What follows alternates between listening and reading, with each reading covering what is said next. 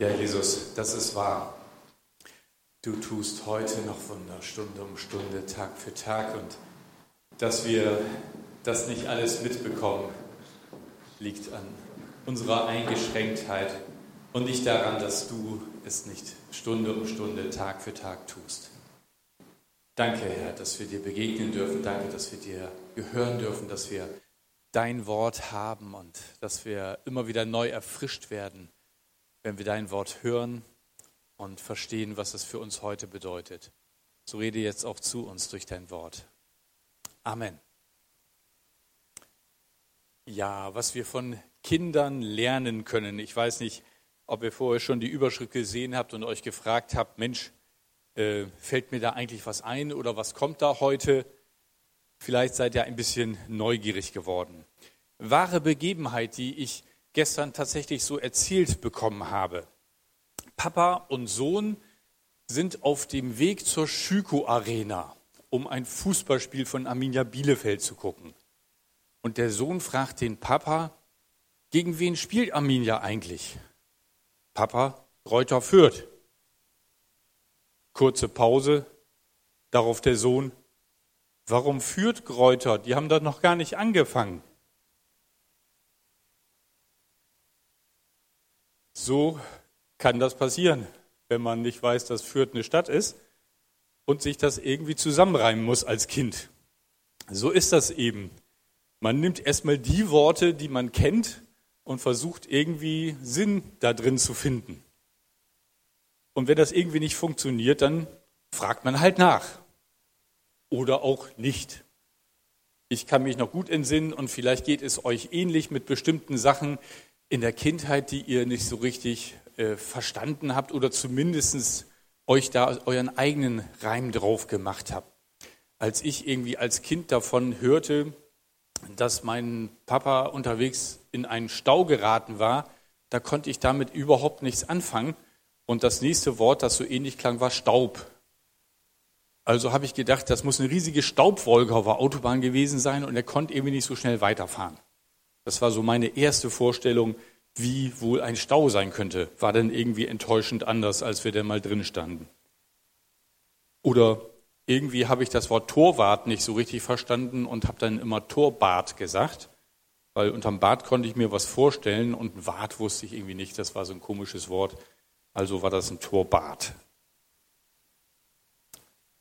Als wir vor zwei Jahren in Israel bei Melody und Simon und meiner Schwester waren, ähm, da waren auch so ein paar andere Kinder und ähm, Aaron hat mit denen gespielt und einer fragte den Aaron, wie er heißt und Aaron sagte Aaron und der Junge kannte den Namen wohl auch nicht, aber was er wusste ist, dass es einen Ahornbaum gibt und fortan hieß Aaron Ahorn. So nennen wir ihn gelegentlich mit Augenzwinkern heute noch manchmal. Genau, und erinnern uns an diese Begebenheit. Aber Kinder können nicht nur lustige Wortschöpfungen kreieren, sie können auch interessante Fragen stellen. Und sie können auch manches besser als wir Erwachsenen und wir können von ihnen lernen. Und darum geht es in unserem heutigen Text aus Markus 10, 13 bis 16. Da heißt es, einige Eltern brachten ihre Kinder zu Jesus, damit er ihnen die Hände auflegte. Aber die Jünger fuhren sie an und wollten sie wegschicken. Als Jesus das merkte, war er empört. Lasst die Kinder zu mir kommen und haltet sie nicht zurück, denn Menschen wie ihnen gehört Gottes Reich. Ich versichere euch, wer Gottes Reich nicht wie ein Kind sich schenken lässt, der wird ganz sicher nicht hineinkommen. Dann nahm er die Kinder in seine Arme, legte ihnen die Hände auf und segnete sie. Wir haben ja nicht besonders viel in den Evangelien über Begegnungen zwischen Jesus und Kindern. Eigentlich im Grunde genommen ist das diese eine Erzählung. Und dass Jesus wohl selber mal Kind gewesen ist und auch als Zwölfjähriger im Tempel gewesen ist. Ich weiß nicht, ob ihr schon von der neuen Jesus-Filmserie gehört habt, The Chosen. Der oder die Auserwählten. Ist übrigens seit gestern auch die erste Staffel in Deutsch synchronisiert er, erhältlich. Das Besondere an diesem Jesus-Film ist, dass es kein Film ist, sondern dass es eine Serie ist. Anscheinend ist auch vorher noch keiner auf die Idee gekommen, mal eine ganze Serie, das heißt Staffeln, so wie das heute immer so ist, äh, mehrere Staffeln und mit einzelnen Folgen über das Leben Jesu zu filmen. Und das Besondere an dieser Serie ist, dass sie zusätzlich zu dem, was wir aus der Bibel über Jesus wissen, noch Material hinzufügen, wie es gewesen sein könnte, so außenrum. Also es wird ganz viel die Umwelt des Neuen Testamentes dargestellt und was in der damaligen Zeit so üblich war. Und das ist sehr, sehr spannend, weil äh, man kann sich vorstellen, dass es so gewesen sein könnte und es widerspricht auch überhaupt nicht der biblischen Darstellung und die Lücken werden so ein bisschen gefüllt. Wir haben ja selbst das, dadurch, dass wir vier Evangelien haben, doch vielleicht nur insgesamt einen Monat aus den drei Jahren, wo Jesus öffentlich gewirkt hat. Und das ist sehr spannend zu sehen. Und da ist die dritte Folge, äh, Spoiler-Alarm für alle, die es noch sehen wollen, da ist eine Folge über Jesus und die Kinder. Und das ist toll mit anzusehen, was sie sich dafür Gedanken gemacht haben. Und vielleicht ist sowas Ähnliches auch passiert. Da begegnen wir einem kleinen Mädchen, ich schätze mal so sechs, sieben Jahre alt, vielleicht auch älter, die am Fluss spielen will und dann plötzlich da ein Zelt irgendwie sieht und ein Lagerplatz und eine Lagerfeuerstelle und so viele geschnitzte Sachen, so ein Löffel und Pferd und erst guckt sie sich das neugierig an und, und spielt da auch so ein bisschen. Sie hat so eine kleine Puppe mitgenommen von ihrer Mutter, die sie bekommen hat und guckt sich das alles so an und als sie Geräusche hört, rennt sie schnell weg und tatsächlich da kommt Jesus und sie verschwindet, damit nicht irgendwie er irgendwas von ihr denkt. Jesus hat das aber bemerkt und am nächsten Tag kommt sie wieder mit einem Freund zusammen, weil sie neugierig ist. Was ist das da für ein Mann und was macht er da? Und als sie gerade kommen und sich so hinter so einem Stein verstecken, damit er sie nicht sieht, weil sie wollen ja erstmal nur beobachten, sehen sie, wie Jesus betet.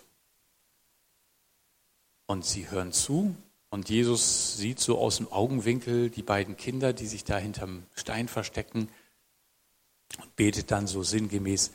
Und Herr, schenkt allen Kindern, die sich hinterm Stein verstecken, den Mut vorzukommen. Und dann kichern die Kinder und er sagt Amen und sagt, ist das ein Schaf? Nee, ein Schaf klingt anders. Und die Kinder kichern wieder und dann trauen sie sich auch vorzukommen und kommen zu ihm und stellen ihm Fragen, im Wesentlichen das neugierige Mädchen. Und dann laufen sie irgendwann weg, als ihre Fragen beantwortet sind. Und einen Tag später kommen dann schon fünf Kinder, weil sie neugierig sind. Und Jesus zeigt ihnen, was er macht. Und ähm, sie dürfen sogar ein bisschen mithelfen, schnitzen lernen. Und er fragt sie, ob sie das Schema Israel auswendig können. Das ist das, was Gott seinem Volk Israel sagt. Höre Israel, ich bin euer Gott, ich allein. Und sie können es und sie sprechen es gemeinsam und Jesus freut sich darüber. Und im Weiteren erlebt man so, wie diese Kinder so ganz einfache, aber tolle Fragen stellen und wie er damit umgeht. Und an einer Stelle bringt er ihnen das Vaterunser bei. Warum auch nicht? Warum soll er das nur einmal an einer Stelle gesagt haben? Und sie beten es ihm nach. Oder er singt ihnen einen Psalm vor und sie singen es nach, Stück für Stück. Und da wird so lebendig, was wir in dieser kurzen Erzählung haben. Und hier ist es so, Eltern bringen ihre Kinder zu Jesus, damit er ihnen die Hände auflegte, heißt es im ersten Vers. Es muss also an diesem Jesus was gewesen sein, dass Eltern sich nicht nur trauen, mit ihren Kindern in seine Nähe zu kommen, sondern dass sie regelrecht wollten, dass er sie segnet. Sie haben also etwas gespürt in Jesus, was sie gesagt haben, das ist gut, wenn dieser, was auch immer ist, Lehrer, Rabbi, Meister, ich weiß es nicht, wenn er unsere Kinder segnet. Daraus wird etwas Gutes entstehen. Und es sind ja schon einige Wundergeschichten passiert. Und so kann man verstehen, dass in einem Land, wo es wichtig ist, dass die Eltern die Kinder segnen, so wie sie das in ihren alten Überlieferungen haben, dass Jakob seine Söhne einzeln ruft und ihnen einen Segen zuspricht, dass sie wollen, dass da jemand ist, der nicht nur gute Worte ausspricht, sondern anscheinend auch da eine Vollmacht hat, dass die Worte, die er ausspricht, Wirklichkeit werden und sie bringen sie zu Jesus, damit er sie segnet. Sie wollen einfach das Beste für ihre Kinder, Segen von Jesus. Das wollen wir übrigens auch für unsere Kinder hier in der Gemeinde und darum segnen wir als Gemeinde auch Kinder und taufen sie nicht, sondern wenn sie herangewachsen sind und vom Glauben mehr verstanden haben und dann selber die Entscheidung treffen, ja, ich will mein Leben mit Jesus leben, er soll mein Herr sein, dann taufen wir sie auch gerne. Aber Kinder segnen wir genau aus diesem Grund, genau aufgrund dieser Textstelle. Aber irgendwie sehen die Jünger das deutlich anders als die Eltern. Kaum sind die Eltern mit ihren Kindern auf dem Weg zu Jesus, finden sie das irgendwie störend. Adrian Plus hat mal über diese Geschichte was geschrieben und ähm, schreibt in seinem typisch britischen Humor, hier sehen wir die Jünger bei ihrer Lieblingsbeschäftigung, Schüsse in den Ofen irgendwie haben diese geistlich verpeilten jungen Männer nicht verstanden, worum es anscheinend Jesus wirklich ging. Und als Jesus ihnen das erklärt hat, könnte er sich gut vorstellen, dass die Jünger die Stoßrichtung ihrer Aktion in die entgegengesetzte Richtung gelenkt haben und alle Kinder aus 100 Meter Entfernung in Richtung Jesus getrieben haben. So waren sie halt. Manchmal haben sie langsamer verstanden als die Kinder. Auf jeden Fall, die Jünger sagen, nee, das, das passt nicht. Sie sind, das merkt man durch ihr Verhalten, in ihrem Wertesystem sind Kinder irgendwo da unten. Die stören hier. Das ist doch was für Erwachsene. Das ist der Messias. Der hat was zu sagen. Das verstehen nur Erwachsene. Was sollen Kinder da? Glauben ist was für Erwachsene. Kinder stören da nur. Und Jesus sagt, nee, Und jetzt kann man sagen, ja, das ist eine schöne Geschichte von früher. Aber wie ist das denn heute? Wie sind unsere Gedanken? Stören Kinder? Und ja, es gibt Situationen, da dürfen auch Kinder lernen, dass es gerade nicht angebracht ist, dazwischen zu fragen. Erziehung hat seine Berechtigung. Ich werde also jetzt nicht erzählen, dass wir Kinder alles tun und lassen und reden lassen sollten, was sie möchten.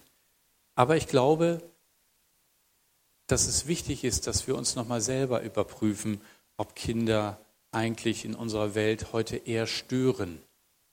Ich muss da an Äußeren denken von einer Politikerin, die sagte, dass ähm, es für die Umweltbilanz und für den Klimaschutz am besten wäre, keine Kinder zu bekommen, weil die würden ja auch CO2 emissieren. Und das ist nur so eine mögliche Variante, die vielleicht ein bisschen extrem ist. Aber Kinder stören auch heute gelegentlich bei der Selbstverwirklichung und bei, dem, bei der eigenen Karriere. Und wenn dann ein Paar ungewollt schwanger wird, ungewollt im Sinne von, das passt gerade nicht in die aktuelle Zeitplanung, dann stört so ein heranwachsendes Kind und wird einfach getötet. Ich sage bewusst getötet, der Begriff Abtreibung ist für mich ein Euphemismus, der verharmlost, was hier in Deutschland jedes Jahr geschieht. Über 100.000, das sind die offiziellen Zahlen, Kinder werden im Mutterleib getötet. Und ich denke, das ist wichtig. Ich muss einen kleinen Exkurs machen.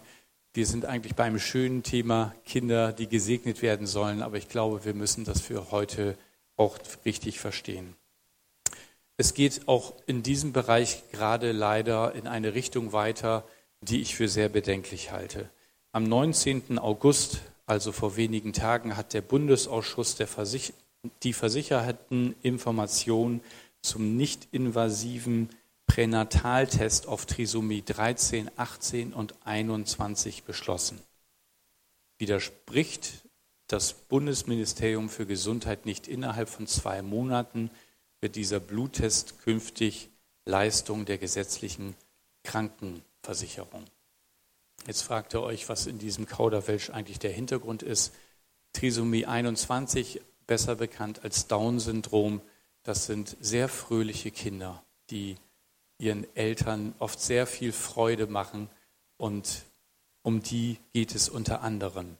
Bei einem solchen Test ist, sagen auch die Mediziner, jeder, jedes dritte Testergebnis falsch. Und ich habe schon selber Eltern gesprochen, die gesagt haben, wir hatten auch so ein Testergebnis, wir haben uns beschlossen, äh, entschieden, dieses Kind zu bekommen und es war gesund. Also wie viel eventuelle Abtreibungen an gesunden Kindern werden vorgenommen und wie viel mit Trisomie 21 dürfen nicht leben. Ja, es wird auch darauf hingewiesen, dass nach diesem ersten Test ein invasiver Test vorgenommen werden soll, der nochmal das Ergebnis überprüft, ob das korrekt ist, aber wird es eventuell überlesen und wird gleich schon schnell überlegt, was dann zu tun ist. Ein Fötus, wie wir ihn hier auf dem Bild sehen, ist ein werdender Mensch. Wir alle sahen mal so aus. Und ich finde es wichtig, dass wir dafür aufstehen, denn es ist an der Zeit, dass wir dass diese einfache Wahrheit unserer Welt hier in Deutschland bekannt wird. Am 18. September ist wieder der Marsch für das Leben in Berlin. Ich werde wieder hinfahren und lade jeden ein, mitzukommen. Es ist ein Marsch für das Leben, für das ungeborene Leben, aber auch ist es ein Marsch für die, die in Würde auch dieses Leben verlassen wollen. Und es geht einfach darum, dass wir nicht eingreifen, wo Gott Dinge gesetzt hat und uns auch geschenkt hat. So ein Fötus ist ab der vierten Schwangerschaftswoche ein Embryo, ist ein Mensch und nicht wie die Gegner, die auch bei dem Marsch für das Leben immer da sind, sagen, nur ein Zellklumpen. Das ist eine Degradierung und wenn wir ganz genau sein würden, dann müssten wir sagen, sagt der große Zellklumpen zum kleinen Zellklumpen, du bist nur ein Zellklumpen. Wir Erwachsene sind auch nur Zellklumpen, wenn man uns so bezeichnen möchte. Aber wir sind Menschen mit Geist und Seele. Und ebenso ist es auch ein heranwachsendes Leben.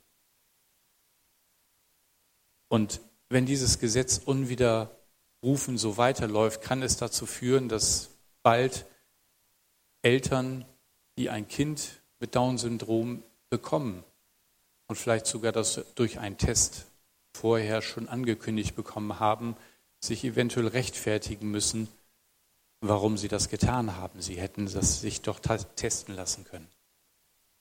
Mit anderen Worten, wie ist heute unsere Willkommenskultur für Kinder? Stören sie immer noch? Ist es immer noch die Bewertung unseres erwachsenen, scheinbar wissenderen, wichtigeren, richtigeren Wertesystems, das Kinder nur stören? In der Hinsicht muss ich bei aller zusätzlichen Herausforderung und Belastung in der Corona-Zeit sagen, hat sie auch dazu beigetragen, dass Familien wieder mehr zusammenwachsen. Ich weiß nicht in jedem Fall, manche sind auch in ihre Grenzen und darüber hinausgekommen, aber ich habe den Eindruck, dass auch die Zeit, die Kinder mit ihrer Mutter, mit ihrem Vater, mit den Eltern jetzt dadurch verbringen mussten, oft dazu beigetragen hat, dass die Familien enger zusammengewachsen sind. Und mein Eindruck ist auch, dass es den Lehrern gut tut, weil sie den Eindruck, glaube ich, so langsam haben, dass die Eltern besser verstehen, was die Lehrer in der Schule leisten, weil die Eltern jetzt so viel zu Hause das übernehmen mussten, was sonst die Lehrer in der Schule tun. Also an vielen Stellen hat Gott auch uns die Augen geöffnet. Meine Meinung. Willkommenskultur für Kinder. Ich kehre zurück von diesem kleinen Exkurs zu unserem Text. Kinder stören nicht, sagt Jesus. Jesus sieht das so. Er sagt, lasst die Kinder zu mir kommen und haltet sie nicht zurück, denn Menschen wie ihnen gehört Gottes Reich. Jesus ist empört, wenn, egal wer, abgehalten wird, Jesus zu begegnen. Und bei den Kindern ist das hier die erste Stelle, wo wir das auf diese Weise erleben. Aber noch im selben Kapitel, ein paar Sonntage später, werden wir auf eine Geschichte stoßen. Da war es ähnlich mit einem Blinden, einem, der auch durch seine Einschränkung am Rand der Gesellschaft war und der betteln musste, um irgendwie zu überleben. Und der rief Jesus, Sohn Davids, erbarme dich. Und die anderen sagen, leise, ne, stör jetzt nicht.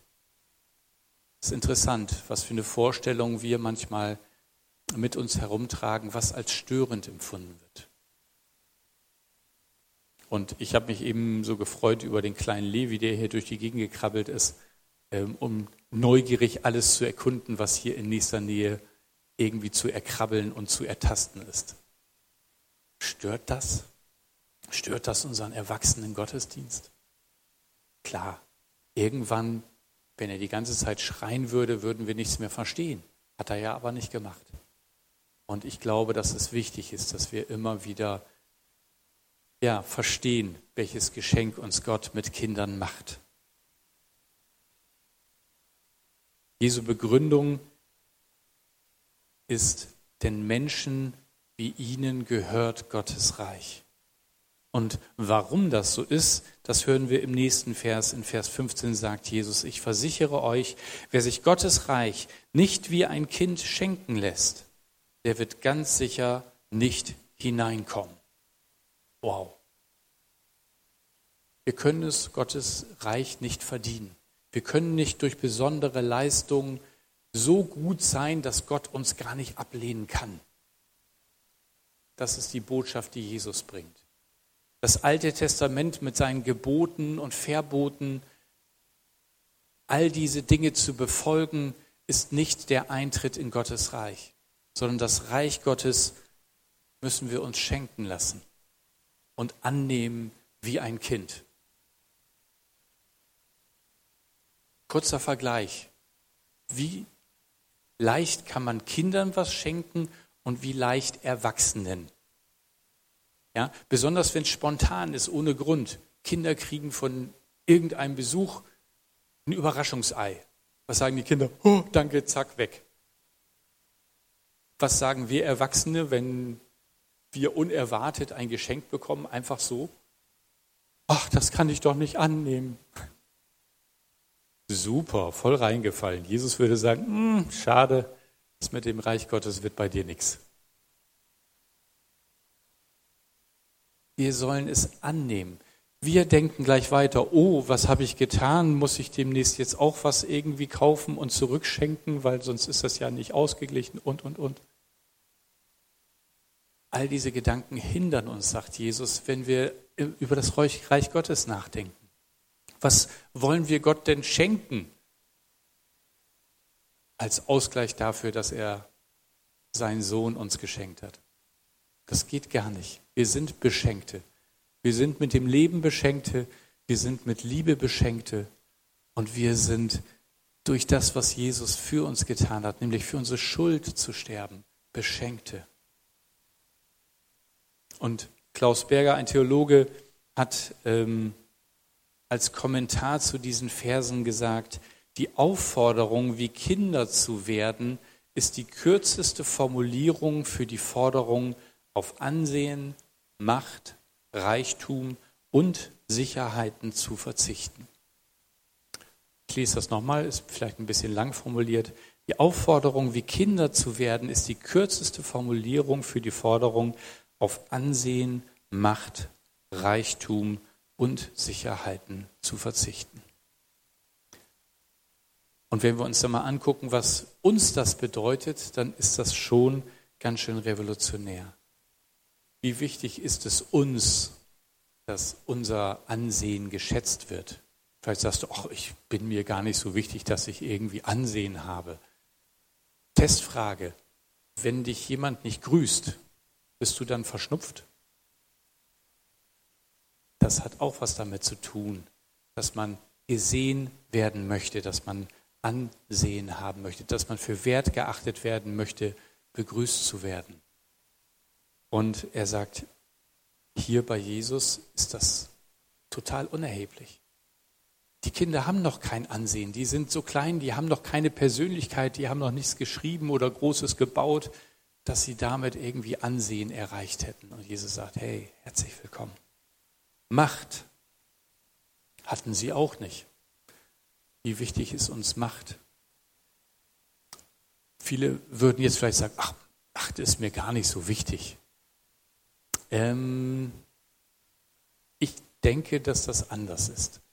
Ich glaube, jeder von uns möchte Macht haben. Spätestens an einer Stelle werdet ihr euch selbst ertappen. Nämlich, wir haben alle gerne Recht, oder? Es gibt immer irgendeine Stelle, wo wir sagen, nee, das ist anders. Ehepartner wenden sich schon einander zu und fragen sich, habe ich auch gerne Recht? ja, ich habe das letzten Sonntag gesagt, das ist der Satz, der in der Ehe einem manchmal am schwersten über die Lippen kommt, du hast Recht. Aber darum geht es doch, dass wir bereit sind, Macht loszulassen, sogar Jesus zu vertrauen und ihn in unser Leben einzulassen und alle Macht und Selbstbestimmung in seine Hände zu legen. Reichtum. Was hilft uns Reichtum? Wofür? Jesus sagt an einer Stelle, was hilft es, wenn wir die ganze Welt gewinnen würden und doch Schaden an unserer Seele nehmen? Weil aller Reichtum ist vergänglich, unsere Seele lebt ewig. Sicherheit, gerade für uns Deutsche, darauf zu verzichten, halten wir schon fast, als da ist jemand verrückt. Deswegen haben wir, glaube ich, auch so viele Versicherungen. Und ich bin froh, dass es die gibt. Da hat sich ja jemand gute Gedanken gemacht, um Menschen in Not aufzufangen. Aber manchmal kann es zu einem größeren Wert werden, als auf Gott zu vertrauen. Und wir möchten uns vor allem Schaden versichern und merken manchmal gar nicht, dass Gott uns auch gerne mal verunsichert, damit wir wieder mehr anfangen, ihm zu vertrauen.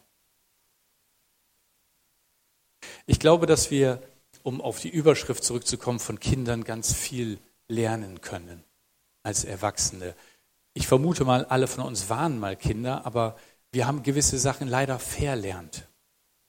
Nämlich zum Beispiel die einfache Ehrlichkeit von Kindern. Kinder können auch ehrlich sein und laut denken. Zum Beispiel kann es sein, dass ein Kind seine Eltern mitten in der Fußgängerzone, wo alle was hören könnten, sagen, haben wir dies Jahr wieder kein Geld, um in den Urlaub zu fahren? Und die Eltern werden eventuell rot.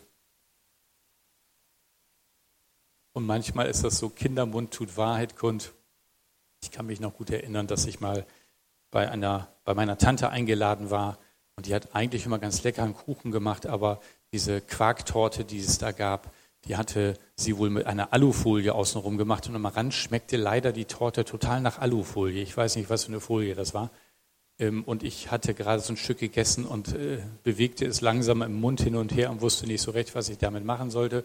Und dann fragte die Tante mich auch noch, und schmeckt der Kuchen? Oh, und ich wusste aus der Kinderstunde, du darfst nicht lügen.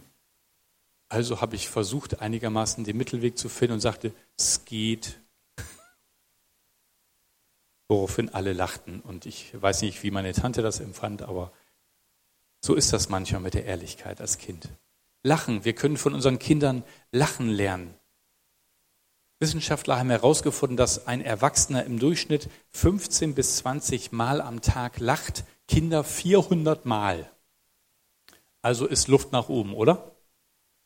Gute Nachricht ist für alle, die noch Kinder haben in dem Alter, das Lachen steckt auch oft an. Und ich habe das erlebt im Altenpflegeheim, wie die Sonne aufgeht, wenn irgendein Besuch mit einem kleinen Kind da war. Da brauchte man gar nichts sagen. Auf einmal lächelten alle. Fröhlichkeit, Freude können wir lernen.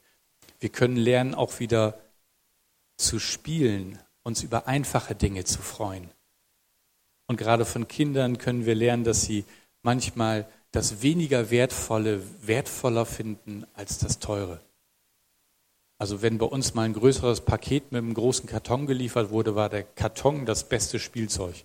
Da wurde alles andere für in die Ecke gestellt. Und auf einmal konnte man sich drin verstecken, den bemalen oder irgendwas reinschneiden, rausschneiden. Super. Kinder sind kreativ. Beobachtet Kinder mal, wenn sie draußen spielen, dass die sich alles ausdenken. Wir haben auch gerade äh, viele Kinder durch Göttermanns, drei dazu. Unsere freuen sich und spielen kräftig mit. Ich habe gestern mal so ein bisschen beobachtet, was die da spielen. Das Spiel kannte ich auch noch nicht. Die denken sich einfach irgendwas aus und los geht's. Erstaunlicherweise können Kinder auch gut zuhören.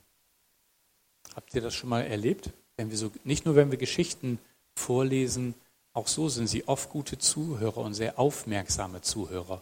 Und manchmal kann es sein, dass noch Tage später sie Fragen zu der Geschichte auf einmal haben, weil sie so gut zugehört haben und irgendeine Sache ihnen ähm, nicht ganz klar war. Und dann stellen sie Fragen und man merkt, wie gut sie zugehört haben.